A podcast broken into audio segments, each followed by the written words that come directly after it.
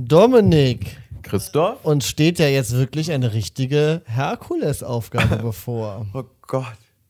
Ich habe ja gehofft, nachdem wir es jetzt im Sommer, dass wir, wir, wir es nicht so richtig mit der Regelmäßigkeit hinbekommen, aber dass es so losgehen muss, da brauche ich erstmal einen Schluck Wein, bevor das Intro reinballert. Ich hatte noch einen anderen Eröffnungsspruch mir ausgedacht, äh, nämlich äh, während, äh, während in Kabul die Gotteskrieger die Stadt erobern, reden wir über Disneys Gotteskrieger. Ich, ich weiß, das macht es ja noch schlimmer.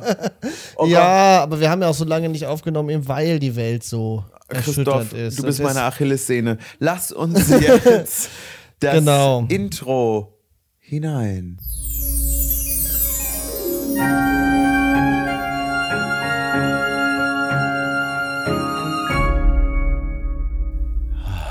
Das war das Intro und sofort ist man wieder in einem besseren Mut als in den letzten Wochen, in denen wir nicht aufgezeichnet haben, weil die Welt uns bedrückt hat. Aber das wollen wir jetzt vergessen. Jetzt reden wir wieder über Disney-Filme.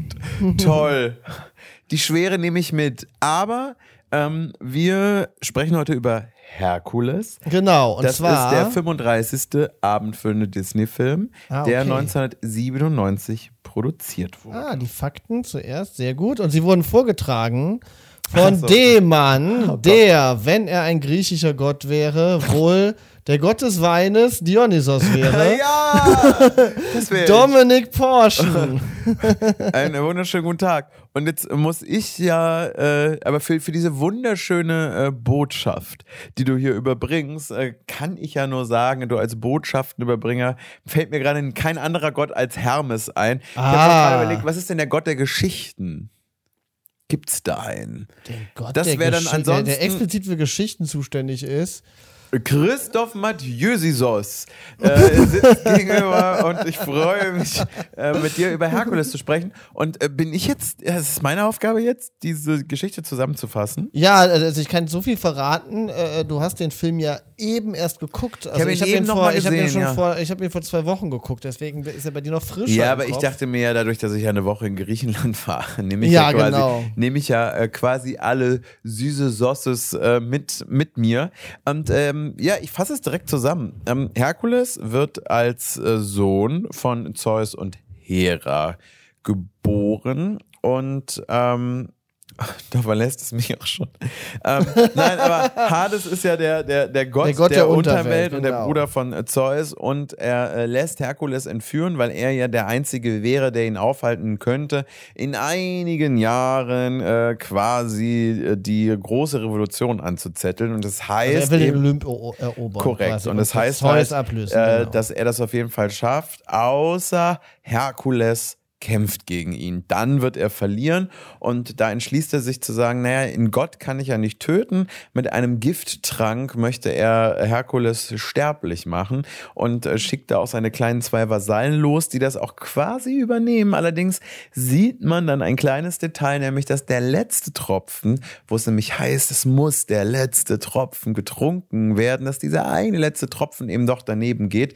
Ähm, Herkules wächst äh, relativ behütet auf, ist aber da schon sehr, sehr stark und ist dadurch ein absoluter Außenseiter. Und ja, durch einen absoluten Was man Zufall. ja weiß, die, die, die, die stark sind, sind ja immer die Außenseiter. Immer die Außenseiter. er, er könnte eigentlich jedem komplett aufs Maul hauen. Ja, eben. Ich kann mir- in niemand meiner- hätte eine in meiner Chance. Schule er könnte das sogar ein komplettes Haus auf jemanden werfen. Es wäre egal. Aber ja, er ist der Außenseiter-Typ. Und ähm, dann kommt aber irgendwann der Moment, dass die Eltern ihm die wahre Herkunft äh, erzählen und äh, er sich eben auf den Weg macht und äh, erfährt, dass er aber nur in den Olymp kann, wenn er jetzt wirklich sich äh, als Held äh, beweist. Und ähm, ja, da wird auf kurz oder lang, ich fasse es jetzt zusammen, sonst mache ich ja wirklich eine komplett äh, Szene zu Szenen äh, Erzählung, aber am Ende geht es jetzt äh, darum, dass äh, Herkules natürlich derjenige ist, der das, den, den Olymp dafür schützen kann, dass Hades eben zu seinem Zeitpunkt ähm, dass er den Olymp dafür schützen kann, dass Hades eben nicht den Olymp übernimmt. Er verliebt sich auch noch, womit er dann da doch eine Schwäche hat, weil man denkt, ja, Herkules hat gar keine Schwäche, dem ist eben, da passiert nichts, hat ja auch noch einen ähm, kleinen äh, äh, wie heißt der, wie heißt der, wie heißt der, ich habe ihn eben erst Du gesehen. meinst, äh, du meinst Danny DeVito, den, äh, äh, den ähm, gehuften Trainer von ihm, ne? Korrekt, aber dir ist der Name auch entfallen. Phil. Phil.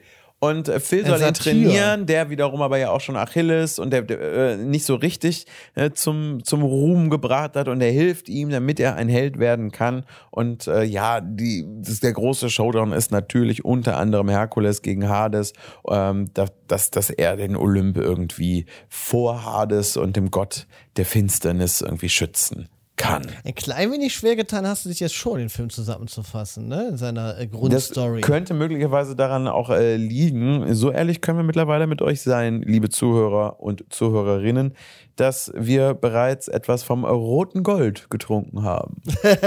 ich glaube aber, dass es auch ein bisschen daran liegt, dass der Film durchaus dramaturgische Schwächen hat, die dadurch, äh, die, die in der Zusammenfassung äh, schon. Also es liegt gar nicht an mir und es liegt gar nicht am Wein, nein, sondern es liegt an der Dramaturgie. Liegt Warum liegt es an der Dramaturgie? Weil vorab würde ich noch sagen, dass er insgesamt natürlich ein sehr äh, amüsantes Zusammenkommen von extrem vielen Figuren ist. Hat der Film dir Spaß gemacht beim Anschauen ja. eben? Mir macht der auch immer Spaß. Ich habe den noch damals, ich habe den nicht im Kino, das war, glaube ich, einer der ersten Disney-Filme, die ich nicht im Kino geguckt habe. Familie Mathieu, Mama Mathieu, was Nein, da, da, da, waren wir, alle, da waren wir Du warst schon, zu alt, du warst ja, zu cool, da ne? Da war es vorbei. Mit 16 Jahren einen Disney-Film genau. im Kino Glöckner von Notre Dame war der letzte Film, den wir mit äh, Familie geguckt haben. Danach war da ging bei Christoph Mathieu die wilde Fickerei los mit 16. Und da kann man nicht Herkules gucken. Na, da gingen die wilden, da, da gingen die wilden, da gingen die wilden äh, Filme los. Da hab ja, ich, FSK 16, da guckt man genau. so einen genau. Quatsch nicht. Aber wann hast du ihn ge geguckt? Irgendwann dann auf äh, Video. Ein Jahr oder zwei Jahre nach Kino, nach Kinoauswertung.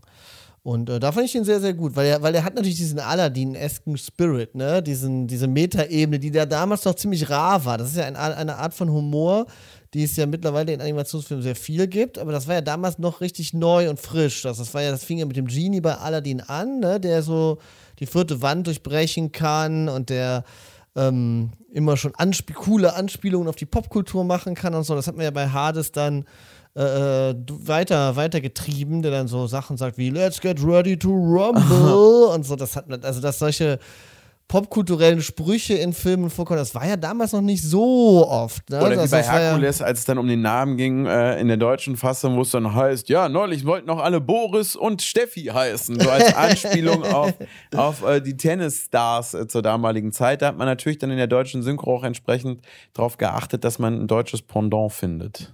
Genau, und das war, das, das hat mir dann natürlich auch schon großen Spaß gemacht. Ist, mittlerweile ist das ja in Filmen noch viel weiter getrieben worden und äh, diese Meta, mit, den Meta-Humor, den haben wir eigentlich schon fast über, aber das war damals ja noch total neu und frisch. Und äh, es war ja, ist ja auch, der Film ist ja von Ron Clements und John Musket gemacht, die, auch Aladdin gemacht haben. Und die den Film ja machen mussten, habe ich jetzt nochmal gelesen, weil sie wollten ja unbedingt den Schatzplaneten machen. Und äh, ah. die Disney-Bosse haben ja immer gesagt: so, ja, macht jetzt erstmal den Film und macht jetzt erstmal jenen Film. Und irgendwann dürft ihr dann euren Schatzplaneten machen. Der dann floppt. Der dann floppt. Als hätten die Disney-Bosse das geahnt, aber äh, sie haben sich dann bereit erklärt, Herkules zu machen.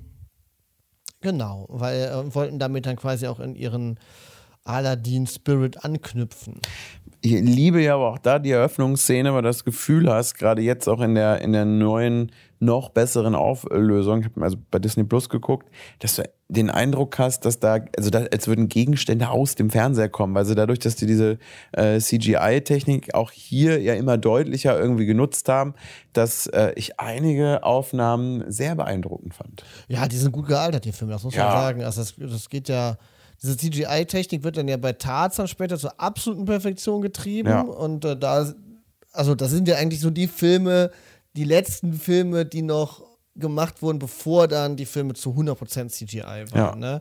Ich meine, Toy Story 1 gab es schon, als Herkules kam, ne? Aber ähm, ja, diese Kombination aus äh, CGI und äh, 2D-Animation, die ist ja fantastisch gealtert, das muss man sagen.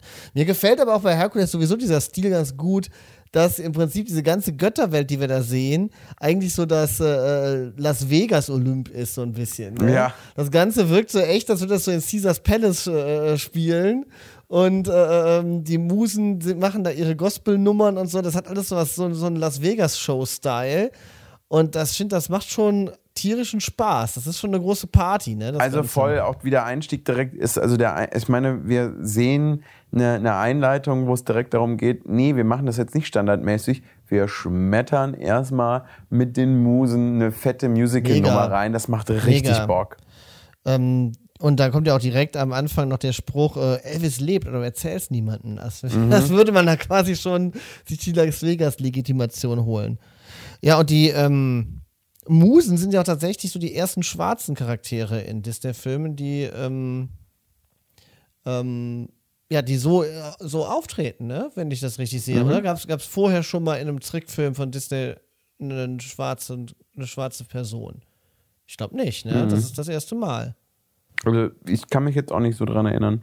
Ja, von daher ein äh, verhältnismäßig diverser Film. Es treten ja auch viele Leute auf mit ganz anderen Hautfarben, wie gelb oder blau oder pink.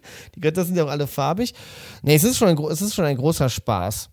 Ähm, und ich finde, man kann den Film auch wirklich äh, gut gucken, wenn man sich seinen, ähm, ja, wenn man sich einfach nur auf die Party einlässt. Aber der war ja nicht so rasend erfolgreich wie die Disney-Filme davor, ne? Oder? Äh, Nee, der für- war, also der, der war, der war so ein solider Erfolg. Du, äh, ähm, du sprichst weiter über, über ein paar Details und ich checke direkt mal die knallharten deutschen Zahlen. Dafür brauche ich einen kleinen Moment. Ähm, ich habe ihn damals übrigens auch nicht geschaut. Das war nämlich einer der, auch der Filme, wo meine Eltern, nee, uns gefällt, gefallen die Animationen nicht. Das ist irgendwie nicht, das, das sieht alles jetzt so hakig aus. Ich sage so, Alter, dass, ich, dass wir selber nicht entscheiden durften, äh, Herkules zu gucken. So, hallo. Ich meine, zum Glück hören meine Eltern das hier ja nicht, aber ich meine, in Deutschland. ja, die werden ja schon zum wiederholten Male geblamed. Ja, ja, absolut. Also, man hat ja den Eindruck mittlerweile, deine Kindheit, äh, die ist äh, Ja, die war gar den- nicht so schön. Disney, Disney freigehalten worden. Nicht ganz, aber ich muss auch sagen, dass ich hier viel Kindheit aufarbeite. Ja, um Ah, festzustellen, so schön war es gar nicht. Wann hast du denn zum ersten Mal ein Herkules geguckt? Im Kino dann doch oder wie? Nee, tatsächlich habe ich den. Äh, Jetzt eben zum ersten Mal nee, geguckt. aber ich glaube vor acht Jahren oder sieben Jahren, acht Jahren das erste Mal. Also in Deutschland lief er immer noch ziemlich gut mit 3,2 Millionen äh, Besuchern, war er auf was Platz an Till 10. Schweiger lag. Die sind wegen Till Schweiger da reingelaufen. In Gottes Namen, dass du jetzt diesen Namen schon sagst. Ich muss ja sagen, auch wenn man jetzt wieder schaut und nach drei Sekunden merkt, Alter, wer ist damals auf die beknackte Idee gekommen? Ich meine, er hat nie deutlicher gesprochen als in diesem Film, aber es ist halt trotzdem die Hölle. Also gerade was größere oder, oder also größere Emotionen, aber auch so kleine Feinheiten betrifft. Jesus, ist das furchtbar. Ja, und Jasmin Tabat dabei als äh, Mac, ne, der Love Interest von Herkules. Und da finde ich, sind wir auch so ein bisschen auch beim, beim Punkt so ein bisschen, ich finde, dass in dem Disney-Film sehr off offensichtlich ist, dass der Love Interest, nämlich Mac und auch der Antagonist Hades, das sind die geilsten Figuren in dem ganzen Film. Während die Hauptfigur wirklich keine großen Spaß macht. Das liegt nicht nur an Till Schweiger, finde ich. Ich finde Herkules als Hauptfigur wirklich sehr uninteressant erzählt. Und ähm, ja, womit wir jetzt auch bei den dramaturgischen Schwächen wären, auf die ich gerne eingehen wollte. Ähm, weil was der Film wirklich nicht hat, ist, dass man am Ende irgendwie ein Tränchen der Rührung im Auge hat und dass Nee, sich total freut, Ja, äh, das dass er stimmt, das das geschafft hat und so weiter. Und das liegt ja daran, dass äh, die Hauptfigur Herkules überhaupt gar keine Entwicklung durchmacht in dem Film, ne? Weil das ist ja schon so, er, ähm, und das ist tatsächlich eine, eine dramaturgische Schwäche, die ich so gerade in den Disney-Filmen dieser Zeit äh, äh, nicht nochmal gesehen habe und die da einfach nicht vorkommt. Außer eben bei Herkules, weil es ist so verrückt, Herkules singt ja seinen I Want Song, so wie alle äh, Disney-Figuren aus dieser Ära. Und ähm, der handelt, ja dieser, dieser Song I can, äh, I can Go the Distance. Und ähm, der handelt ja davon, dass Herkules äh, gerne wissen möchte, wo er eigentlich hingehört und wer er ist. Und wir haben hier die ganze Vorgeschichte am Anfang, dass er eben, wie du schon sagtest, wegen seiner unbändigen Kraft ist er auch tollpatschig und sorgt ständig für Chaos. Und ähm, übrigens auch eine sehr beliebte Schwäche bei Disney-Hauptfiguren Tollpatschigkeit. Ne? Werden wir später bei Mulan auch noch sehen, aber ähm, Weil in der Tollpatschigkeit natürlich automatisch auch Slapstick steckt. Ja, und so eine so gewisse Sympathie. Man ja. kann Tollpatschigkeit niemandem wirklich äh, hart ankreiden. Ne?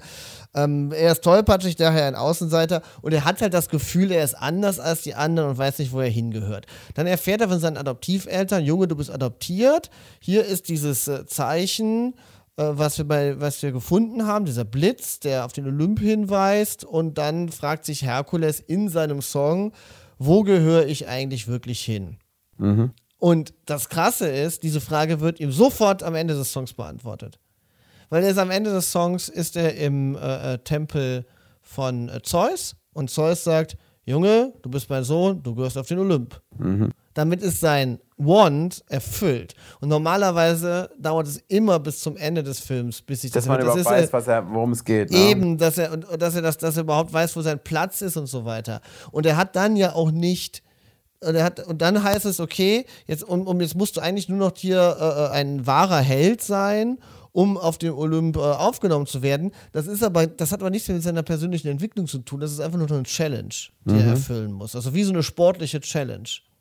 Und ähm, er muss sich auch dafür nicht irgendwie in seinem Charakter wandeln oder so. Er, es gibt auch niemals den Moment in dem Film, dass er irgendwie denkt so, ach, vielleicht gehöre ich gar nicht auf den Olymp oder sowas. Äh, äh, vielleicht gehöre ich ganz woanders hin und so. Das kommt, diese Frage stellt er sich mhm. nie. Er will immer auf den Olymp, aber nicht, weil er sich am Anfang des Films gedacht hat, so, ach, wie toll wäre es, ein Gott zu sein, sondern weil Zeus gesagt hat, du willst, du gehörst auf den Olymp, das ist dein, dein One. Du und hast weil dein Vater, wenn du deinen Vater sehen willst, genau. go for it. Genau, und das ist einfach, das hat nichts mehr mit seinem, äh, mit seinem inneren Ziel zu tun und so weiter. Und am Ende ist es dann so, dass das so aufgesetzt ist, dass dann plötzlich heißt, ach Leute, wisst ihr was, äh, ich darf jetzt auf den Olymp, aber ähm, ich habe gelernt, dass ich eigentlich bei Mac bleiben will. Das ist das, wo ich hingehöre. Aber diese Frage hat er sich niemals gestellt. Er hat niemals an diesem Ziel Olymp gezweifelt, um dann am Ende eine reife Entscheidung zu treffen, zu sagen, ich habe die Entwicklung, das kommt am Ende noch ganz zacki zacki.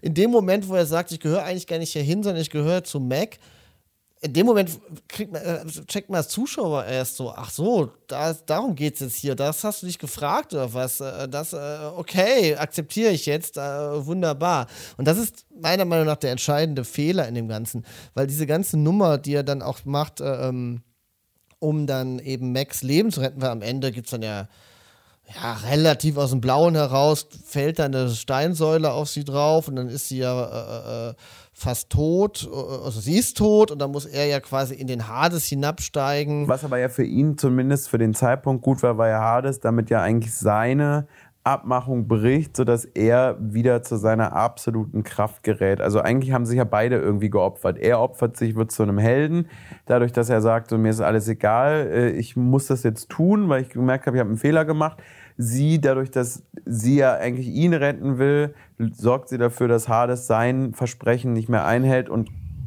am Ende ist sie ja der Auslöser dafür, dass er überhaupt wieder die Kraft hat, äh, zu kämpfen. Genau, richtig. Aber er hat halt äh, diese Aktion, dass er in den, dass er überhaupt in den äh, Fluss reinspringt und dann sterblich wird und äh, oder, oder so schnell altert und so weiter das hätte er am Anfang des Films auch gemacht. Ja. Das ist ja nicht so, als hätte, als hätte man jetzt die Geschichte von einem äh, äh Egoisten gesehen, der irgendwie sagt, ich muss, äh, ich will um jeden Preis ein Gott so sein. ein guter Junge. Das wäre genau, das wäre das Ding, wenn er am Anfang gesagt hätte, ich will ein Gott sein um jeden Preis. Das ist mein Ziel. Ich will auf den Olymp und ein Gott sein und endlich Macht haben. Und dann würde er am Ende quasi das äh, aufgeben, um sie zu retten und dadurch ein Held werden und so weiter und hätte die ganze Zeit missverstanden, hätte die ganze Zeit gesagt, mhm. Held bedeu sein bedeutet, ich mache gute Taten. Und am Ende kommt dann raus, ah, äh, Held sein bedeutet, äh, sein eigenes Leben zu geben im Zweifel und so. Dann könnte ich das, diese Entwicklung verstehen. Aber dadurch, dass er niemals dieses Ziel hatte, irgendwie der, der King im Ring zu sein, Mhm. Ja, sein One-Song ist ja nicht, wann werde ich mal der Beste sein, äh, ich, will, äh, ich will alle Sportwettbewerbe gewinnen. Das ist ja nicht sein Song. Mhm. Ähm, er will ja er ist ja von Anfang an schon, äh, schon äh, ein guter Kerl, dem man, der, der würde auch für seine Adoptiveltern am Anfang schon sein Leben geben. Das ist nichts, äh, das ist dem Charakter immanent. Und deswegen gibt es da keine richtige Entwicklung, deswegen ist man da auch nicht so wirklich vorne mit dabei. Und äh, die Story von Mac ist eigentlich tausendmal dramatischer. Also sie hat die viel stärkere Story, diese Frau, die quasi den Pakt mit dem Teufel hat und ähm, äh, ihre große Liebe verraten muss und so weiter. Die hat ja die, das ist die viel größere Tragik. Das ist ja schon so eine faustsche äh, Geschichte ja. eigentlich, die richtig krass ist, die wirklich gut ist, aber die äh, halt dadurch, dass er halt nur wirklich nebenbei erzählt wird. Ja, ne? die einfach nicht, die, die einfach äh, größer ist als die eigentliche Geschichte. Und ich glaube, dass deswegen der Film auch nicht so den Impact hatte, den er hätte haben können, weil alle anderen Zutaten stimmen ja. Aber, aber da hakt es halt leider. Das ist ja, äh, das, das ist schade. recht. Also deswegen ist es ein Film, der Spaß macht, der aber dadurch nicht, also der bleibt halt nicht nachhaltig hängen. Genau, richtig. Also und genau aus dem Grund und deswegen äh, schätze ich das immer sehr, wenn du deine äh, dramaturgisches Knowledge äh, hier mit reinbekommst, denn ähm, oft sind es dann einfach so Dinge, dass man da manchmal sitzt und so, woran liegt es jetzt oder dass man es spürt? Und das ist ja eigentlich spannend, dass du das, was man spürt und manchmal nicht einordnen kann, woran liegt das jetzt genau, dass du das auf äh, diese theoretische Ebene nochmal bringen kannst, um nochmal genau zu zeigen, woran, ähm, ja, woran hängt es eigentlich, woran liegt es eigentlich? Und äh, das, ist, das ist mein Moment, gibt es einen Gott des Lobes, auf jeden Fall, der bin ich, der, der bin ich jetzt gerade. Vielen Dank. Lobisos. Vielen Dank, Lobisos. Äh, äh, das ist, äh, finde ich immer sehr bereichernd. Vielen Dank, Dankeschön. Sehr gern. ähm, ja, dann spiele jetzt mal deine Stärken aus. Ja, die Abmoderation. ähm, nee, aber was, ähm, was ja auch nochmal interessant ist in dem, äh, äh, in dem Ganzen, das, äh, das ist mir jetzt auch nochmal aufgefallen, dass, dass wir ja bei Herkules auch wirklich nochmal in reinster Form eine Herangehensweise sehen an Stoffe, die bei Disney mittlerweile komplett, also so gut wie es geht, versucht wird abzulegen, nämlich dass sie, dass sie damals noch die Geschichten genommen haben und versucht haben, die so gut es nur geht, zu verwestlichen, mhm. die in so Narrative reinzugeben, also, also die zu whitewashen. Das wäre ja wirklich immer deren, deren Ding. Das haben sie mit allem, mit Aladdin gemacht, mit allem, also das alles immer in westliche Narrative reinzupressen. Und das kommt bei Herkules schon ein Stück weit zum Höhepunkt. Das äh, ist mir jetzt echt nochmal aufgefallen, als ich gesehen habe, dass äh, Herkules in dem Moment, wo er den Zeus-Tempel betrifft, auf die Knie geht und betet, als wäre ein Christ. Also, ich habe nochmal nachgeguckt, wenn er jetzt wirklich zu Zeus gebetet hätte, hätte er an der Stelle eine Kuh schlachten müssen und ein Tieropfer darbringen müsste. Aber da sieht man halt, dass dieses ganze Verständnis dramaturgische Verständnis auch so, eine, so einer christlichen Vorstellung äh, mhm. äh, unter, unterworfen wird quasi und die und das auch und auch der Begriff des Helden so funktioniert, weil das ist ja äh, im christlichen Mythos ist ja, ist ja der, der, der ultimative Heldenbegriff ist ja derjenige, der sich für andere opfert und dann wieder aufersteht und dadurch äh, äh, unsterblich wird, ne? dann zu einem Gott wird, eben so Jesus Christus-like, ne? Ich gebe mein Leben für alle und dadurch werde ich zu, in Götterstatus erhoben. Das genau erzählen die mit Herkules ja auch. Und in der griechischen Sage gibt es das ja einfach gar nicht, weil das mhm. mit, der, mit, der, mit dieser mythischen Vorstellung nichts zu tun hat. Und ähm, ein Held ist ja auch ähm, laut Aristoteles der, äh, der äh, erste, der, der erste Mensch, der sich überhaupt äh, äh ähm, unseres Wissens nach so ausgiebig mit Geschichten auseinandergesetzt hat. Ähm, der hat ja überhaupt den Begriff Helden definiert und ich habe nochmal nachgeguckt nach Aristoteles. Ist nämlich ein Held in der griechischen Mythologie nicht angetrieben, Gutes zu tun, mm. sondern ein Held ist eine ambivalente Figur kultureller Wichtigkeit. So definiert Aristoteles das. Das heißt im Prinzip, dass ähm, ein Held eine Hauptfigur ist, die für etwas Bestimmtes steht, aber für das sie steht auch ambivalent ist. Also genauso Stärken wie auch Schwächen hat, aber nicht auf so eine, äh, äh nicht auf so eine äh, ähm, Art, wie wir das Helden, nicht auf so eine Superheldenart, wo es heißt, so ein Held ist jemand, der Gutes tut. Mhm. Und äh, die haben tatsächlich bei dem Film den Begriff Helden genommen und ihn quasi vollkommen übersetzt in unsere, unser Verständnis, also in dieses Superheldenverständnis. Was ich ganz spannend finde, weil das, mhm. äh, das, das, das, der Film zeigt einfach wirklich sehr, sehr stark, wie diese griechischen Mythen einfach in unsere äh, christlich geprägten Narrative reingedrückt werden. Damit es irgendwie einfacher zu verstehen ist oder Total, man einfach schneller und, und auch e-, emotional äh, eben, weil es unser Kulturkreis ist eben. Was ne? für so mich hier jetzt nochmal ganz deutlich äh, war oder wo ich den Eindruck hatte, das war, wie du das gerade als Peak bezeichnet hast, dass es so der äh, äh, nicht Running Gag, boah, dieser Wein in Gottes Namen.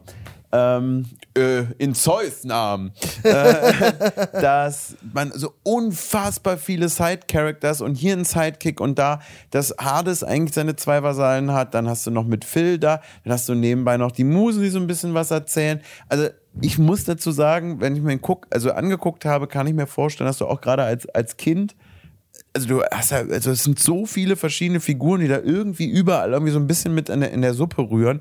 Auch das ist natürlich, war für mich auch ein Problem, jetzt nicht mich auf Herkules einzulassen, aber so auf die gesamte Geschichte, dass ich immer so ein bisschen die Orientierung verloren habe. Wer ist jetzt eigentlich alles noch da? Dann versuchst du natürlich, was ja auch charmant war gerade am Anfang, ganz viele Götter zu zeigen, die auch mit mhm. ihren verschiedenen Charakteren, damit du irgendwie so einen Grund hast zu sagen, naja, wir erzählen jetzt eben nicht nur die Geschichte von Zeus und äh, ähm, Herkules, sondern seht her, Griechenland, wir haben verstanden, die hattet ganz viele Götter mit verschiedenen Aufgaben.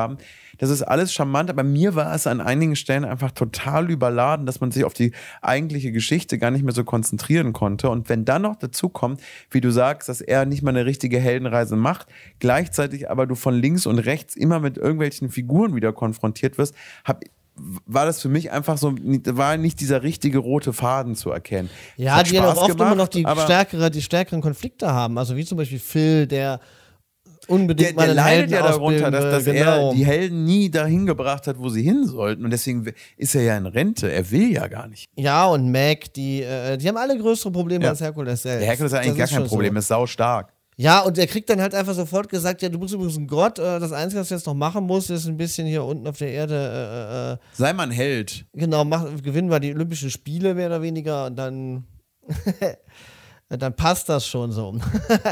aber äh, ja gut, aber wo wir bei Phil äh, gerade sagen, ne, die Figur geht heute natürlich auch nicht mehr so. Ne? Die wirkt ja aus heutiger Sicht wirkt sie ja wie eine Parodie auf Harvey Weinstein, ne? Wenn er so. Ja äh, wenn er sich so beim Mac direkt auf den Schoß äh, setzt und ihr ein Küsschen aufdr aufdrängen will und so. Die, ja, der ist schon leicht unangenehm, mal, der Typ. Immer mal wieder, das sind immer mal wieder so Momente, wo man sagt, ja, das würde man heute so nicht mehr machen. Das stimmt, aber, ist auch, aber, aber auch nicht so krass, dass man es das äh, allzu sehr problematisieren müsste. Dafür gibt es, wie gesagt, die fantastischen Musen mit den fantastischen Songs. Die Songs sind wirklich großartig, ja, finde ich. Find ich das, äh, da wundert es mich auch ehrlich gesagt schon fast, dass es da ja, gut, wenn der Film noch ein bisschen erfolgreicher gewesen wäre, hätte es das wahrscheinlich gegeben und der würde sich ja mega eignen, um ein Musical daraus zu machen, ne? Das Tolle ist natürlich, dass das Lexikon des internationalen Films mal wieder eine Möglichkeit gefunden hat, diesen Film in drei Sätzen komplett zu zerstören. Oh, und zwar? Er greift auf eine für amerikanische Sehgewohnheiten zurechtgestutzte Mythologie das mit gesagt. entwickelten Charakteren zurück, die nur gelegentlich Humor entwickelt und in erster Linie mit kurzlebigen Kalauen zu unterhalten versucht. Tricktechnisch durchaus hochrangig trägt der Film zwar unverkennbar die Handschrift des Disney-Studios, ist jedoch kaum noch von dessen Philosophie geprägt. Es sind sogar nur zwei Sätze. Ja, aber das ganz, ganz falsch ist es ja nicht. Ich meine, das, das, ich meine, humorvoll ist der Film schon sehr. Der hat schon echt gute Gags. Ja, also ich liebe einfach, wenn Hades ausrastet und sagt, äh, äh ich versuche ihn die ganze Zeit zu vernichten und ihr, du kaufst seine Produkte. Ja, ja, das ist fantastisch. Aber, Wenn aber Sneaker muss ich aber sagen, eben weil die Gags teilweise echt on point sind, ein Karlauer ist für mich ein Gag, der nicht funktioniert oder der ein schlechter, billiger Gag ist. Und ich finde, die Gags sind beim, also da muss ich das Lexikon des internationalen Films jetzt kurz mit angreifen. Für mich, ja, du hast mal ein paar irgendwie flotte Gags, aber das sind jetzt nicht alle irgendwie dumm und einfach nur so nebenbei. Also da finde ich es schon einfach echt ein das paar Das Lexikon dabei. des internationalen Films kann man nicht oft genug kritisieren. Das ist äh, äh, an Biederkeit kaum zu überbieten. Aber ähm, Ach, wer noch eine, eine absolut lobende Erwähnung verdient hat, finde ich, sind die äh, Mäuren, diese drei äh, mhm. Alten, die den Leben, die Lebensfäden durchschneiden. Ja. Das finde ich schon sehr, sehr cool, wie die immer mit ihrer dicken, wie die sich immer ein Auge teilen und mit ihrer dicken Schere diese Lebensfäden durchschneiden. Und wie diese Schere das dann fantastisch. Funktioniert die Schere nicht? ja, das ist großartig. Das macht riesen Spaß. Und ich habe den Moment total gefeiert, wenn es gibt ja dieses berühmte äh, Gemälde, äh, Herkules-Gemälde, wo er mit diesem äh, äh, Löwenfell ähm, posiert, äh, dass das in dem Disney-Film nachgestellt wird und er hat den, äh, das Löwenfell von Scar um das nicht fantastisch.